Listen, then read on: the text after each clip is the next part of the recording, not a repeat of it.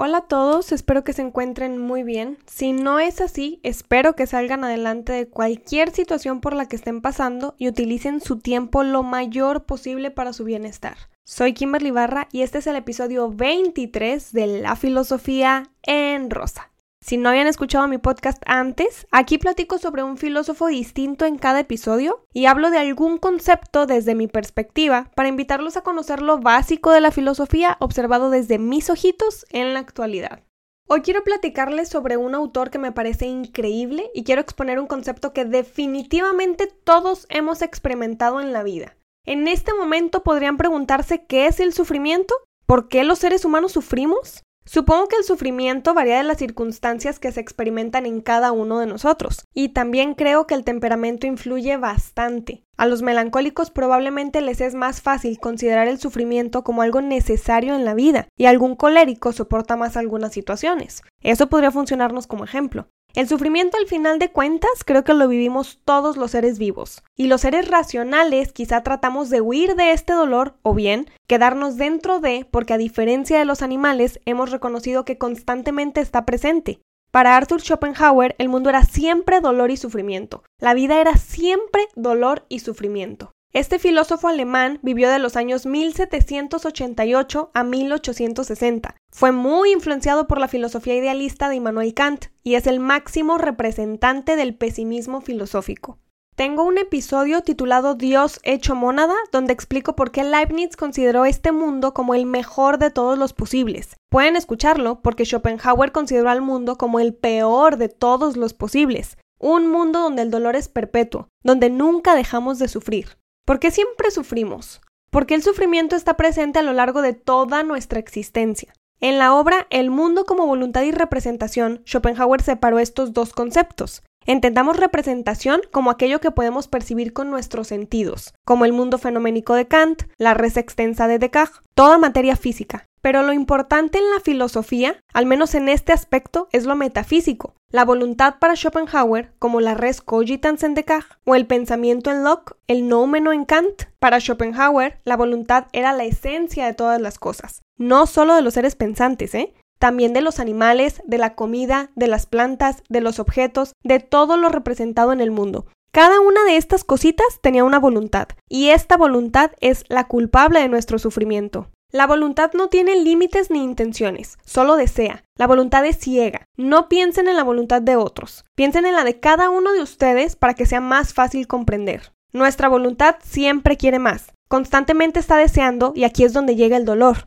El sufrimiento lo he sentido, por ejemplo, cuando deseo algo. Si me propongo una meta, si tengo un plan, si tengo un compromiso y no lo cumplo. De verdad, sufro si no cumplo con algo que tenía en mi mente. Si me comprometí a algo y no pude lograrlo por las circunstancias, sufro. Si tengo un compromiso a una hora específica y llego un minuto tarde, de verdad sufro. Sufro con la impuntualidad. Sufro con no tener lo que deseo. Y sé que muchos de ustedes sentirán lo mismo. Sufro demasiado si sé que tengo la capacidad de lograr algo, sola o acompañada, y no lo intento. El hecho de no arriesgar y no intentar es lo que más sufrimiento me provoca en la vida. Pero entiendo que soy yo junto con mis circunstancias. Por ejemplo, tenía la meta de comenzar mi maestría en agosto de 2020. Apliqué a una universidad y no pude irme a estudiar por la pandemia. Tuve que vivir mi catarsis, analizar las circunstancias, comprender que no podría mudarme de país ni comenzar un posgrado por una grave situación de salud a nivel mundial. Y fue una de las razones por la que comencé este podcast, así que algo bueno salió. Cuando me di cuenta que este plan, ustedes pueden pensar en alguno propio, no se dio debido a las circunstancias alrededor de mí y eso era más fuerte que mis posibilidades físicas y mentales, dejé de sufrir un poquito. Pero eso no quitó y no quita el sufrimiento que siento cuando mi voluntad no es satisfecha. Entonces, ¿qué pasa cuando mi voluntad sí es satisfecha? ¿Qué pasa cuando sí sucede lo que quiero en un ámbito de mi vida? ¿Dejo de sufrir? ¿Dejamos de sufrir cuando satisfacemos nuestra voluntad? Ni de chiste. Cuando entré a la licenciatura, mi única meta fue terminar la carrera en contra de todos los obstáculos que se me presentaran y escribir una tesis en filosofía. Eso pasó, y mi desesperación ahora era por un posgrado. Y mi gran desesperación y mi gran sufrimiento es que todos los días me doy cuenta de la grandísima cantidad de cosas que definitivamente voy a ignorar hasta que me muera. Por más que intento leer, no termino de leer lo que me interesa. Por más que intento pensar y aprender nuevas cosas, más entiendo que ignoro y eso me causa dolor. Y definitivamente lo interno se extendió cuando cambié horas de sueño por ponerme a leer y pensar, y entonces el sufrimiento se agravó. Al final del día, esto que Schopenhauer consideraba como un dolor perpetuo, si lo observo pesimistamente, coincido con él. Una vez que satisfago mis deseos, mis metas, mi voluntad, me doy cuenta que no es suficiente, que sigo deseando más cosas, o peor aún, que cuando ya tengo X cosa que deseaba, ya no la quiero. Y no hablo de tener como posesión, hablo de metas, de deseos. Siento que eso pasa mucho en las relaciones. Simplemente estoy interpretando. ¿Pero por qué digo esto? Porque te aburres. Porque el ser humano se aburre cuando satisface su voluntad. Porque una vez que tienes cualquier cosa que en un pasado deseabas, te encuentras deseando algo más. Algo distinto, algo más grande, algo más pequeño. Pero definitivamente deseas más. No puedes mantener ese deseo encapsulado para que todos los días lo sigas deseando si ya lo tienes. Al menos yo no lo he podido mantener.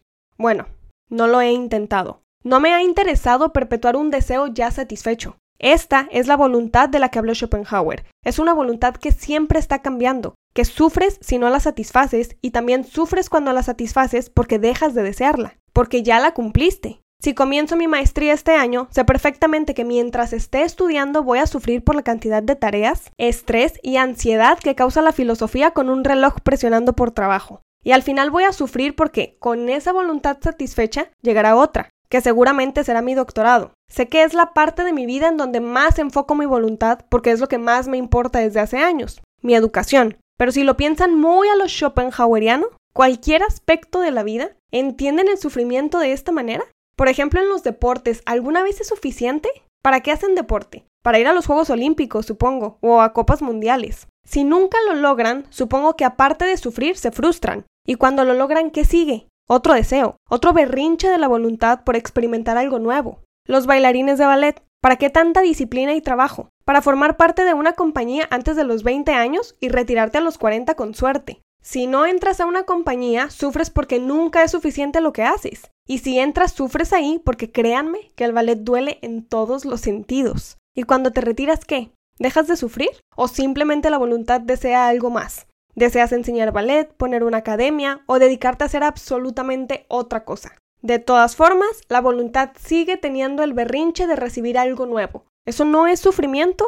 Unos días antes de publicar un nuevo episodio para este podcast, sufro porque no sé a qué filósofo exponer, no sé qué concepto desarrollar, no sé qué hablar y qué no hablar sobre muchos temas, pero cuando al fin sale, lo publico, sé que en dos semanas habrá otro y sé que quiero mejorarlo y quiero más. Mi voluntad no está satisfecha. Nunca es suficiente para los seres humanos. Siempre queremos más. Nuestra voluntad siempre desea más. Y es por eso que hoy estamos donde estamos. Algunos quieren algo después de estudiar o simplemente no estudiar. Algunos desean grandes empleos, otros desean casarse con un vestido blanco, otros desean procrear una familia, otros desean aprender muchísimos idiomas, otros viajar. Siempre estamos deseando algo. Nuestra voluntad siempre nos está pidiendo más y siempre nos paga con sufrimiento. A esa conclusión puedo llegar con Schopenhauer. Siempre sufrimos. El mundo es dolor. ¿Cómo podemos evitar sufrir? Según Schopenhauer, mediante tres vías. La primera teniendo un ideal ascético, o sea, dejar de desear es dejar de sufrir.